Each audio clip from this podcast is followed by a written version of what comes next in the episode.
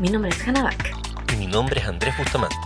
Este es el podcast de We as a Service, WAS, donde hablamos de tecnología, emprendimiento, gestión y tendencias apocalípticas. Síguenos en todas nuestras plataformas. El Valle de la Muerte es, eh, no sé dónde salió porque yo lo vi en Crossing the Chasm. Claro, el Valle, no, el Valle de la Muerte surge efectivamente en el libro de Crossing the Chasm. Eh, es un excelente libro. Y lo, y lo, popularizó mucho Fernando Flores en sus discursos y en Ah, su... En su en- el Valle en- de la aquí en Muerte. Chile. Claro, y el Valle de la Muerte corresponde a ese espacio en el cual tú empiezas a emprender, tienes los primeros clientes, pero tienes gastos al mismo tiempo y por lo tanto todavía no tienes números azules. Y por lo tanto puedes quebrar en cualquier momento porque todavía no estás generando eh, suficiente eh, liquidez como para decir, sabes que tengo para varios meses más funcionando. Entonces, Claro. en ese, y se llama Son el Valle los de la primeros Muerte. dos años. Claro, porque la mayoría de las empresas, los primeros 12 meses, casi todas quiebran. Es un, es un porcentaje, muy- no me acuerdo ahora el porcentaje, pero el porcentaje de quiebra los primeros meses es muy alto. Aparte que empieza, tienes que, igual cuando uno pone una oficina, ahora debe ser más fácil, pero cuando ponía una oficina es como el arriendo de la oficina, la garantía de la oficina, Claro. cada una de las sillas casi para que los desarrolladores no terminen, no terminen tu IO, después los computadores, las pantallas, O y en el Valle de la Muerte pasa, sí. Entonces, en el Valle de la Muerte pasan varias cosas. La primera es que es como, te sientes emocionado, tienes tu propio emprendimiento, inviertes toda tu plata. Uf, uf. ¿Cachai? Inviertes toda tu plata al punto de que en realidad no tienes nada más, o sea, si te, te llega a pasar algo, no tienes cómo recuperarte. Y, ah, y yo creo que por eso el invertir toda tu plata es un problema. ¿cachai? Entonces, por ejemplo, yo tengo amigos que le entraron, están en el primer año de, de emprendimiento y les entraron a robar a la oficina. Weón. Y tenían toda la plata en los computadores, toda.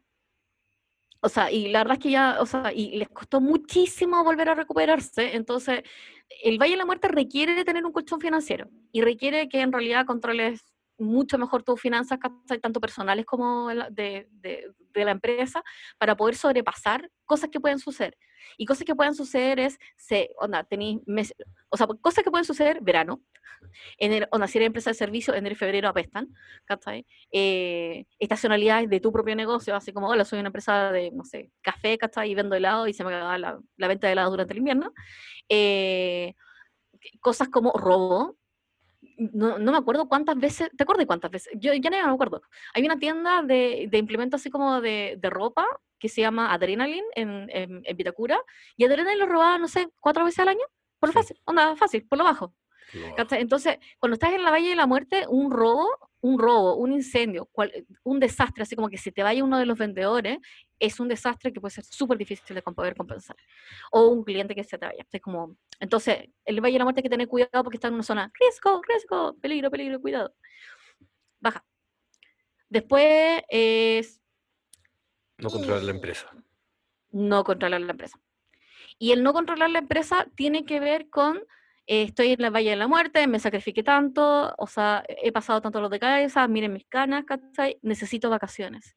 Y toman las vacaciones en el Valle de la Muerte. Y es el peor, la peor idea, la peor idea. Y empieza a soltar cosas. Entonces, antes era como micromanagement, todo es mío, ¿cachai? Y empecé a contratar gerentes. ¿Cachai? Que básicamente está metido con armar gerencias con dos pelagatos. Son como cinco personas y como cinco gerentes Bueno, y le delegas el control de la empresa a esos gerentes y la verdad es que la que a la caga. ¿Por qué? Porque esos gerentes no tienen perfil de cargo, esos gerentes no tienen claro exactamente cuál es, el- pues no hay procesos estandarizados, ¿cachai? Así que básicamente son gerencias, ¿cachai? Como de sí mismo y un, pela- un pelagato más, ¿cachai? Entonces como, Claro, y aquí no se Eh, trata de que creamos que hay que armarla con 20 pelagatos en vez de dos pelagatos. Lo que pasa No, es que no. no puedes creer que tu gerencia va a funcionar porque tenga dos o tres personas. De hecho, justamente o porque se llama gerente. tiene que ver con esto del principio, con el no controlar la empresa. Al principio, el gerente general o el que está a cargo del emprendimiento tiene que dedicar su vida a eso. O sea, porque realmente tiene que estar un en hijo. todo. El concepto está, o sea, yo siempre me, siempre nos hemos reído de una frase muy idiota que existe, que es como quiero emprender para ser dueño de mi tiempo. Claro, eres dueño de tu tiempo, eres dueño de hacer lo que quieras con las 24 horas que tienes que dedicar a tu negocio. O sea, puedes, puedes dividirlas en cuántas horas dedicas a cada cosa, pero siempre va a tener que ver con tu negocio. Entonces, efectivamente, el, el- aquí creer que vas a poder tener un gerente comercial, por ejemplo, cuando generalmente una cuestión que se ha probado también, hay estudios al respecto. El mejor vendedor de cualquier emprendimiento es el dueño de la empresa.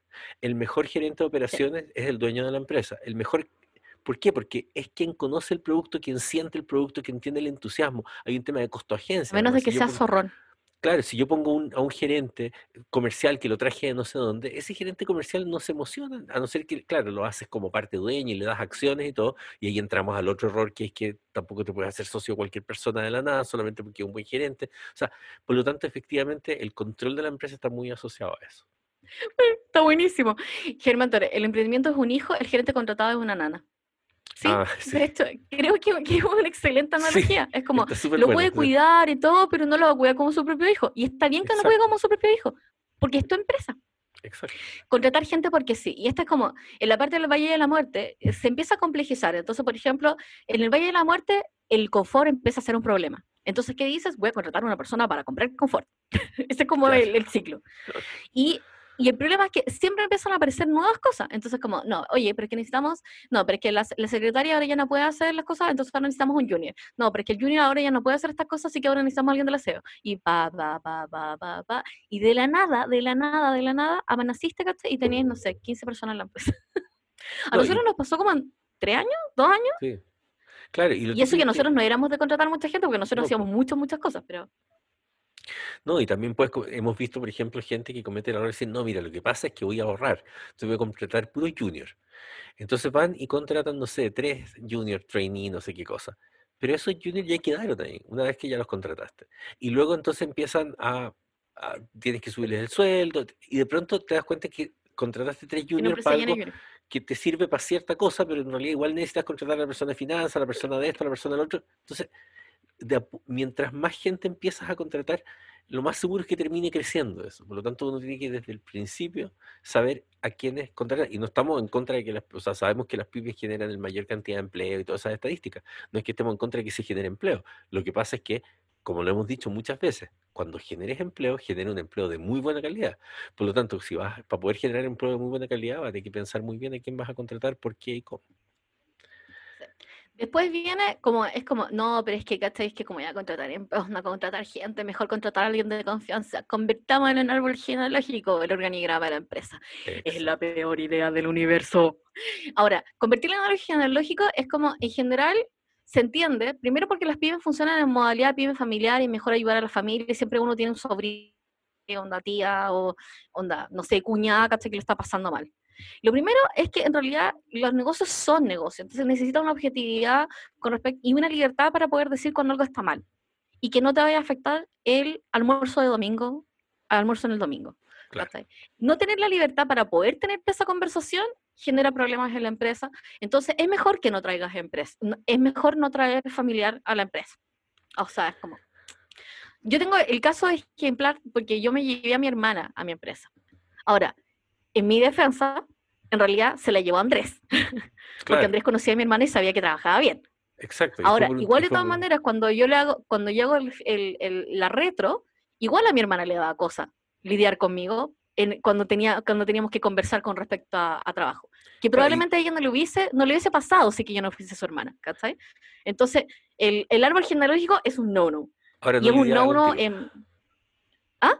Ahora, claro, por eso nos después- que no lidiara contigo, lidiara conmigo. Claro, exacto, ¿cachai? Pero igual de todas maneras, una, o sea, en el Estado ocurre que uno no puede tener, uno no puede tener gente a su, como a su cargo que esté en, en, en relación amorosa, ¿cachai? Esto es lo mismo, uno debería mantener eso. Porque además hay que pensar en lo siguiente. el- cuando uno, Dice- y que- Álvaro dice, no llevar su familiar a la empresa también puede generar problemas en el almuerzo familiar del domingo. Sí, pero si eres Sí. consistente, si eres consistente funciona mucho mejor. Una vez que dices que Sí. sí, cagaste. Esto es como los perritos. Claro, el momento en que dijiste que sí, porque después, o sea, tienes que, tienes que ser capaz de despedirlo también si es que falla. Sí. Entonces, Y la eso puede es, generar un y eso sí que problema puede generar un problema heavy familiar. O sea, cuando contratas a alguien de la familia y después decide- tienes la fortaleza para hacerlo, que, que hay que hacerlo, ¿no es cierto? Porque vamos a hablar más adelante que uno de los grandes problemas de la empresa es no despedir a la gente que hay que despedir. Y despides a esa persona de la familia, o sea, ahí sí que es la peor comida del domingo. No, no vas a poder ir a comer el domingo, simplemente. Entonces, Sí. es preferible pelearse y, y- y comer enojado el domingo porque no contrataste a la persona. Pero, o sea, yo me acuerdo que eh, un- esto está medio relacionado o no, pero tiene que ver con esta cosa política de, de cómo contratan en los- a, a la gente de los partidos. De, de- de acuerdo. Me acuerdo que una vez un- una subsecretaria Yo le digo, ya, pero hay que contratar a una persona. Sí, pero tiene que ser del partido. Entonces le digo, pero es que no puede ser. pues, O sea, ¿cómo, vamos, cómo, ¿cómo ese va a ser un criterio de selección? Me dijo, no, yo estoy de acuerdo en que está mal que uno contrate gente del partido. Sin embargo, eh, yo lo que hago es que pido mucha gente del partido y selecciono a la mejor persona que podría traer. Entonces, claro, ella tenía que cumplir con esa cuota, sin embargo, eh, tomaba la decisión consciente de que iba a traer a alguien y cuando hacía mal su trabajo lo despedía a pesar de que podía quedar mal políticamente. Esto es más o menos lo mismo. Eventualmente tú sí puedes traer a alguien de la familia, si es que es suficientemente bueno y es comparable a cualquier otra persona de la competencia que podrías haber traído. O sea, la elegirías por sobre otros candidatos. Pero luego si hace mal su trabajo también puede ser despedido. Sí, pero eso casi nunca se sucede. Y más encima tu mamá es la que te reta, ¿cachai? Porque es como, no, pero que ¿cómo hiciste eso? Que te de la familia. Y es como, bueno, pero se está robando la No, pero es de la familia. No, no, no tenga, no tenga, no tenga empresas familiares con familiares dentro. Usar, la, usar el emprendimiento de caja chica. Claramente problemas de valle. O sea, que es como, oh, mira, me falta plata, me quieres de vacaciones, lo sacaré de la plata. No, no. o sea, y funciona para los dos lados. Para los dos lados, tú eres, ni tú eres la caja chica de tu empresa, así que en la capacidad de endeudamiento de tu empresa no puede ser tu capacidad de endeudamiento, y eso eh, te hace preguntarte, es como, ¿de dónde saco dinero? Por eso no tiene que hacer emprendimiento más chico. O inversión más pequeña, ¿cachai? O con menor inversión al principio, ¿cachai? O que sea incremental, ¿cachai? como inversiones pequeñitas que van, que van creciendo. Pero usar, usar la caja chica, pero primero lo que genera es un problema de caja, ¿cachai? Porque básicamente es como, oh, mira, el dueño de la empresa cambió la camioneta, ups, ahora ya no podemos contratar a esa persona que necesitamos para el nuevo, para el nuevo proyecto. Y eso pasa caleta. Entonces, como, no, por favor no lo use de caja chica, a menos de que en realidad quiera que su empresa en algún momento quiebre. Yo creo que el, el, el, el no hacer, de hecho, en el Ban Igualdad, una de las primeras cosas que te enseñan es hacer una división entre la caja chica de la empresa y la caja chica de la familia. Porque los Ban Igualdad, la mayoría son mujeres, ¿cachai? Y son, y son empresas familiares. Entonces, eso, eso es como crítico. Ahora, si por ejemplo estás empezando a emprender y digamos que no te dan una cuenta corriente de inmediato, bueno, por último usas una cuenta root. Una cuenta vista. Separada, pero, y en esa plata vas depositando todo lo que tenga que ver con la empresa, pero mantenerlo siempre en cuenta separada. Es muy importante que esté en cuenta separada. Eso de después lo traspaso, después hago la cuenta, eso no ocurre. No, no funciona. No, y aparte que es como, no, si después lo devuelvo, nunca lo devuelves. No, es como, es una pésima, pésima, pésima idea. Eh, después gastar por moda, que básicamente es como, oh, se puso de moda. Eh, nosotros teníamos esta cosa porque a Andrés le gustan los juguetes. Entonces, teníamos, eh, tuvimos, tuvimos un área que en realidad igual después, igual lo usaba justificar. Tuvimos un área de VR, de realidad virtual.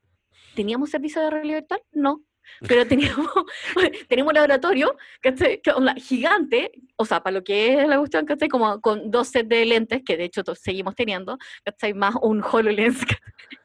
Ahora, los gastos, por moda, los gastos por moda tienen que estar súper bien justificados. El problema es que yo diría que la mayoría de las veces no lo están.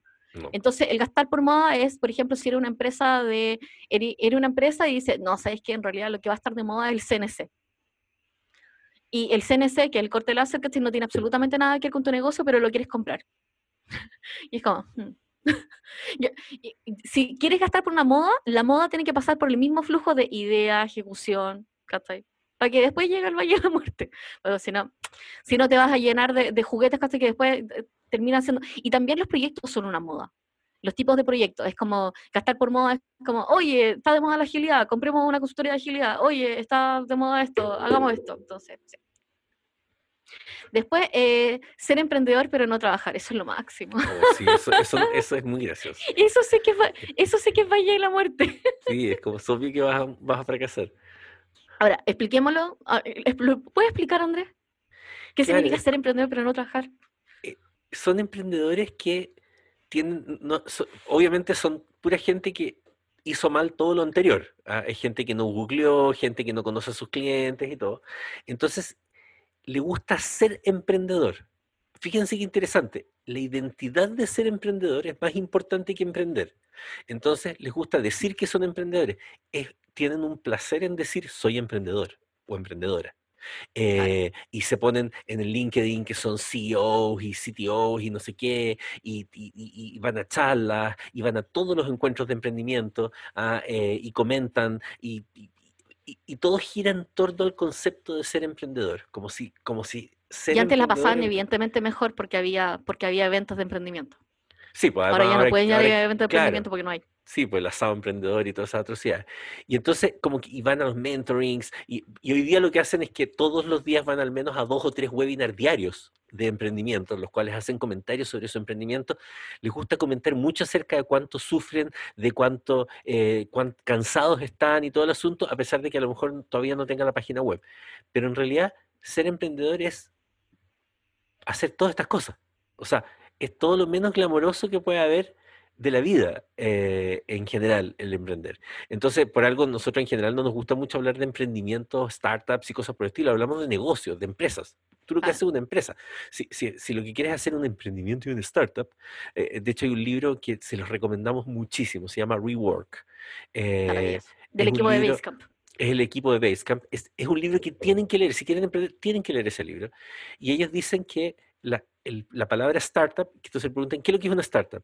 The startup is a magical place. Ellos hablan de que la startup es un, es un lugar mágico donde las reglas de la física y la economía no se cumplen, donde hay eh, en plata que viene de flujo continuo, ¿no es cierto? Y que en realidad uno nunca va a quebrar. Entonces, efectivamente, porque es como, sobre todo se refieren ellos a los emprendimientos gringos tipo Silicon Valley, que se consiguen inversionistas a ángeles que les dan plata y les dan plata y les dan plata y da lo mismo porque todo es una idea. Pero efectivamente, ser emprendedor es trabajar, es puro trabajar, no decir que eres emprendedor. desarrollar el producto, salir a venderlo, todas esas cosas. Eh, hacer canvas y no tener balance, eso me encanta, porque es como, ya, de todos los instrumentos que tienes que tener para tu empresa en el Valle de la Muerte, necesitas tener un balance contable razonable. Saber cuántos activos tienes, saber cuántos pasivos tienes, saber si es que la positiva, saber si tienes ah, utilidades. Es como, si no tienes eso, porque tienes un business model canvas, la verdad es que vas a quebrar. Es como, y, eh, y es necesario, y es como, sí, y saber y, y- y tener la contabilidad básica.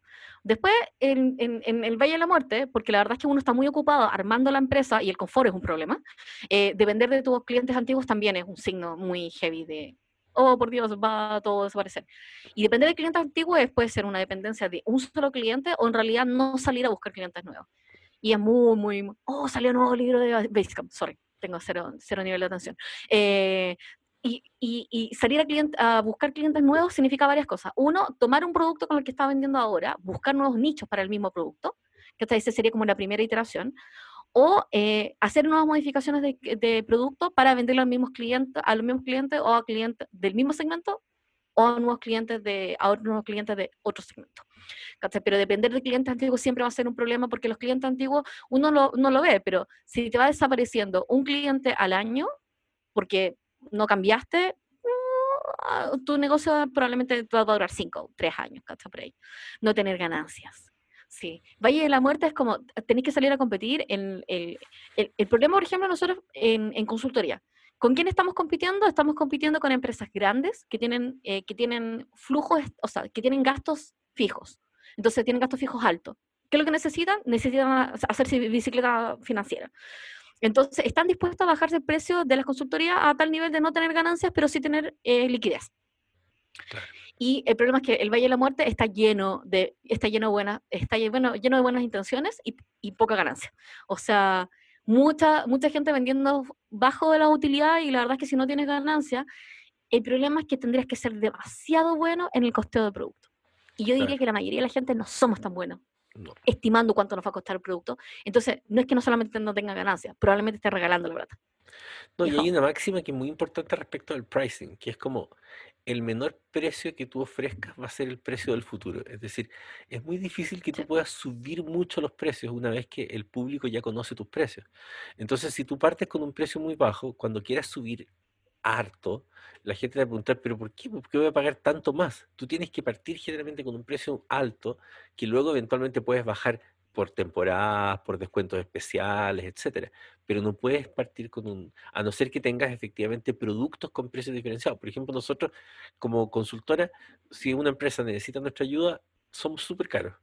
Eh, pero tenemos algunos productos entry level, que son productos súper definidos, que son más baratos, pero que tienen un tiempo definido, un ámbito definido, no, no significa que nos tienen por todas las horas que quieran, etcétera.